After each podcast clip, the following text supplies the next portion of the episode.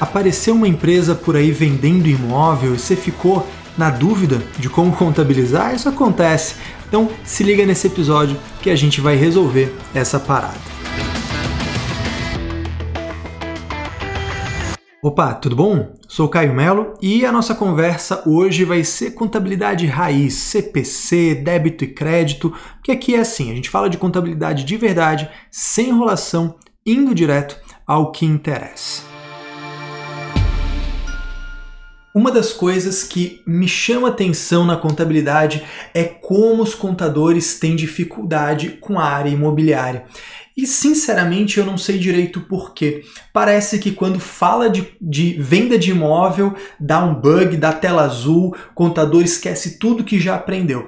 Mas hoje eu quero te mostrar como lidar com imóveis é muito parecido com lidar com atividades em geral. Tá? O nosso foco hoje vai ser na venda de imóveis concluídos, imóveis que estão prontos, né? Seja casa, apartamento, lote, mas são imóveis que já estão prontos. Né? Para a gente falar sobre venda de imóvel em construção é um passo depois. Beleza? Então vamos começar pelo começo, vamos nesse vídeo abordar o que inclusive é o mais comum. A pessoa comprou um imóvel para vender ou construiu e depois de pronto vendeu. Que, que eu tenho que lançar? Como é que eu vou contabilizar esse negócio? Primeiro passo é você respirar fundo e entender que uma venda de imóvel é uma venda de qualquer coisa. Né? Se você falasse de venda de caneta, venda de pastel, venda do que for, não importa. Venda de coisas, você vai ter alguns lançamentos contábeis clássicos. Por exemplo, pelo princípio contábil da competência, né? Vamos puxar aqui princípio contábil na conversa. Pelo princípio contábil da competência, receitas e despesas correlatas devem ser reconhecidas juntas. Tá? Então, as receitas e as despesas que uma coisa tem a ver com a outra tem que ir junto para o resultado. E além disso, o princípio contábil da competência fala para a gente que a receita é reconhecida quando auferida e a despesa ou custo, como quiser, é reconhecido quando incorrido independente de receber, independente de pagar. Isso vai ser muito importante porque na venda de imóvel fica descasado o resultado contábil e o resultado fiscal. Isso é muito importante. Se você é só do setor contábil, guarda essa informação para ajudar o teu colega do setor tributário. E se você trabalha com tudo integrado, você tem que ter essa noção também. Quando eu faço a venda de caneta, de carro, de relógio, do que quer que seja, quando eu faço uma venda, eu reconheço a receita e reconheço o custo. Então, essa coisa que eu vendi estava no meu estoque, lá no ativo circulante, por força do CPC 16. Né? Se a gente falar de, de atividade imobiliária, a gente vai acabar também abordando, por exemplo, a OCPC 01. Né? Pode ser também, tem problema nenhum, mas vamos falar de coisa genérica aqui. Então, quando você tem uma, um, um, estoque lá por força do CPC 16 e ele é vendido, ele tem que ser baixado, ele tem que ser retirado do estoque e ir lá para o resultado, para o custo. O estoque de mercadoria vira custo de mercadoria vendido, o famoso CMV. Né? A, a, os produtos que você produziu estavam prontos para venda. Quando você baixa, isso sai do estoque de produto acabado e vai para custo de produto vendido, famoso CPV. Aqui com o imóvel é a mesma coisa. O imóvel que você tinha adquirido para vender, que estava no teu estoque de imóveis adquiridos para revenda, por exemplo, ou estoque de imóveis concluídos, por exemplo, isso lá no teu ativo vai ser baixado e vai virar o custo de imóveis vendidos, que a gente vai chamar de CIV. Então você vai baixar um estoque. Poxa, se o estoque é devedor, para eu baixar ele, para eu diminuir ele, eu tenho que creditar. Então eu creditei o estoque para baixar esse estoque e debito o custo. Vamos deixar o lançamento bonitinho? Débito de custo de imóveis vendidos no resultado, crédito de estoque. Por quê? Porque eu vendi, porque eu baixei, eu entreguei esse estoque, ele já não é mais meu. E como o princípio da competência diz que receita e custo tem que andar junto, nesse momento eu reconheço a receita de venda também. Poxa, Caio, mas eu não recebi. Não importa, não tem nada a ver. A tua receita não tem nada a ver com recebimento. Tem a ver com cumprir a sua obrigação perante aquele cliente. Você não fez a venda? O imóvel já não está disponível para o adquirente? Então, beleza. Debita clientes lá no teu ativo talvez dividindo ativo circulante, não circulante, né? dependendo do, do prazo de recebimento. Aí você tem que comparar né, com os 12 meses ou com o ciclo operacional da empresa. Debita cliente para criar esse direito a receber e credita receita. Que receita? Se fosse uma mercadoria, né, receita de venda de mercadoria, receita de prestação de serviço, receita de venda de produtos. No nosso caso aqui, receita de venda de imóvel. Então a gente já tem aqui dois lançamentos. Né? Eu, fiz um anúncio aqui para você, olha os quatro lançamentos que você precisa fazer na venda de imóvel. E vamos lá. Primeiro, os dois primeiros, aliás, vamos falar no casalzinho, receita e custo. Então, na data da venda desse imóvel concluído, você debita cliente, credita receita, o valor do contrato, o valor da venda. E depois, você debita custo e credita estoque. Né? Na mesma data, digo depois, é ato contínuo, para você baixar o estoque que foi vendido para essa pessoa. Beleza? Então, esses dois resolvidos.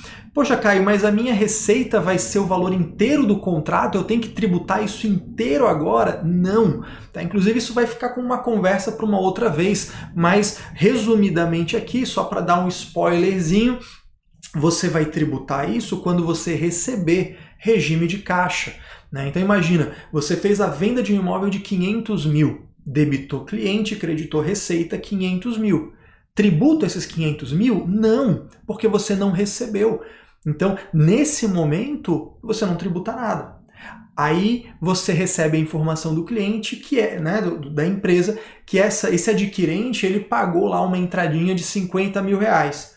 Se entrou dinheiro no banco, debita banco e credita cliente. Você deu uma baixa de um saldo, de um pouquinho do saldo desse cliente porque entrou dinheiro no banco.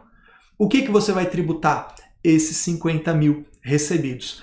Percebeu como a receita contábil é uma coisa e a receita fiscal é outra? Na, na, área da contabilidade imobiliária, a gente tem que ter isso muito claro. Isso talvez seja a grande regra da área imobiliária. Um cérebro contábil e um cérebro fiscal, e eu não posso misturar as duas coisas. Lançamos receita e lançamos custo. É só isso? Não, tem mais coisa aí. Por quê? Porque eventualmente, normalmente, inclusive, a gente tem a comissão, né? Tem uma corretora, um corretor, uma imobiliária que intermediou isso. Então você tem uma despesa comercial de corretagem. Então você debitou cliente, creditou receita, debitou custo, creditou estoque. E você vai debitar a despesa comercial de comissão de venda, creditando contas a pagar. Tá? Na verdade, esse lançamento ele vai ser um pouquinho mais aberto porque vão ter as retenções. Né? Talvez você tenha aí, dependendo do município, retenção do ISS. Né? Falando da área tributária federal, você vai ter a retenção do imposto de renda, a não ser que o prestador de serviço seja do Simples. Né? Então, talvez você tenha aí, mas desconsiderando as retenções para não complicar nossa vida, né? Debita a despesa comercial, despesa de comissão de venda no resultado, credita contas a pagar. Se tiver retenção, credita contas a pagar, credita retenção a pagar, né? desdobra esse lançamento. Lançamos receita, lançamos custo e lançamos a despesa comercial. Caio, mas você, você prometeu quatro lançamentos. Pois é, então vamos lá. Esse quarto lançamento ele pode ser um quarto lançamento ele pode se, se desdobrar em vários. Vou explicar o porquê. Princípio contábil da competência, de novo batendo aqui. Receitas e despesas correlatas. Qual é uma despesa diretamente relacionada à, à receita de venda? Os tributos. Então, agora presta atenção que esse ponto ele é fundamental e a maioria das pessoas não se liga nisso. Se a tua receita de venda for inteira para DR, se, a, se, o teu custo de venda for inteiro para DR, a gente está falando de resultado contábil, você também tem que demonstrar a tua entre aspas, despesa tributária inteira. Então, se é uma unidade do RET, o RET inteiro. Se é tributado no lucro presumido, PIS, COFINS, IRPJ e CSLL. Tá, Caio, mas eu vou ter que pagar esse imposto inteiro? Não. É um tributo, entre aspas, é um tributo contábil.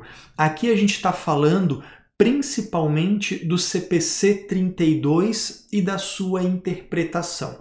Tá? Por quê? Porque a gente está falando dos tributos diferidos. Tá? Aqui a gente vai entrar nessa temática que parece avançada, mas não é. O que, que acontece?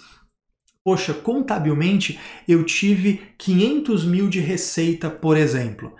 Se eu sou lucro presumido, eu vou fazer o quê? Eu vou pegar esses 500 mil, eu vou, essa aqui é uma receita contábil, que não é uma receita que eu vou pagar imposto, lembrando, mas eu vou pegar essa receita contábil e vou calcular PIS, COFINS, IRPJ, CSLL.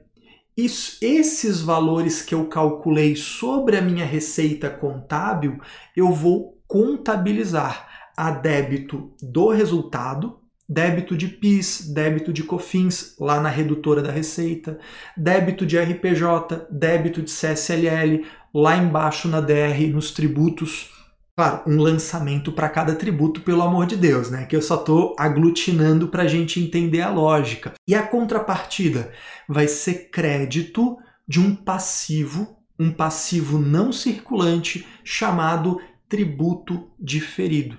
Então você vai debitar PIS e creditar tributo diferido. Vai debitar COFINS e creditar COFINS diferida, lá no passivo não circulante. Depois disso, você vai ter informação do recebimento. Ah, poxa, eu recebi, por exemplo, 50 mil reais de entrada. Debitei banco, creditei cliente, né, esse valor da, do recebimento, 50 mil que eu recebi. Esse é, é, essa é minha receita fiscal. É sobre essa receita que eu vou realmente pagar impostos. O que, eu vou fazer? Vou calcular PIS e COFINS sobre essa receita, os 50 mil, vou chegar a um determinado valor. O que, que eu vou fazer? Eu vou tirar isso do tributo diferido, eu vou tirar isso do passivo não circulante e vou colocar no passivo circulante no tributo a pagar. Então imagina, eu calculei lá, né, sobre a minha receita fiscal, nesse meu exemplo sobre os 50 mil, calculei aquele valorzinho, poxa, deu tanto de PIS, o que, que eu vou fazer? Eu vou tirar do passivo não circulante, eu vou debitar o passivo não circulante, o tributo diferido, eu vou debitar o PIS diferido e vou creditar o PIS a pagar, que fica no passivo circulante. Ou seja, quando eu faço a venda do imóvel, de um imóvel concluído, eu reconheço 100% da receita, 100% do custo, 100% da despesa comercial de comissão, 100% dos tributos. Só que esses tributos, que eu reconheci 100% no resultado contábil, que eu não estou pagando esse imposto, é só contábil, isso vai ficar no passivo não circulante, no diferido. Todo mês Conforme eu for recebendo, aí sim vira a chavinha, regime de caixa, visão tributária. Todo mês eu vou recebendo um pouquinho, eu pego esse valor, calculo o tributo fiscal, tiro esse valor do tributo fiscal, eu tiro ele do passivo não circulante e subo ele para o passivo circulante. Eu tiro do tributo diferido no passivo não circulante e levo para o tributo a pagar no passivo circulante. Beleza? Fez sentido? Simples, rápido, prático e indolor. Eu sei que é um conteúdo bastante denso numa tacada só, mas a ideia desse, dessa pequena aula é essa: é a gente juntar essa informação, condensar essa informação para que você possa visitar isso várias e várias vezes aqui. Beleza? E aí, fez sentido para você? Foi útil? Então é o seguinte, se você precisa saber tudo sobre esse assunto, deixa eu te dar uma dica.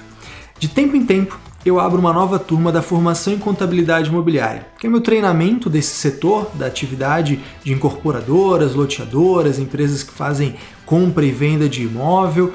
E eu arrisco dizer que é o treinamento mais completo do país nesse segmento. Ali a gente apresenta, eu apresento para você teoria, prática, societário, contábil, tributário, dezenas de exemplos, a parada vai fundo mesmo. E se você quer ficar sabendo quando a próxima turma vai acontecer, eu vou fazer o seguinte: segue lá no Instagram, vai lá no Instagram, arroba Caio Pemelo, né, arroba e segue por lá, me acompanha que Pode ter certeza, assim que for abrir a próxima turma, você vai ficar sabendo por lá e vai poder aproveitar essa oportunidade em primeira mão. Beleza? É isso aí. No mais, fica com Deus, uma ótima semana para você e bora crescer junto.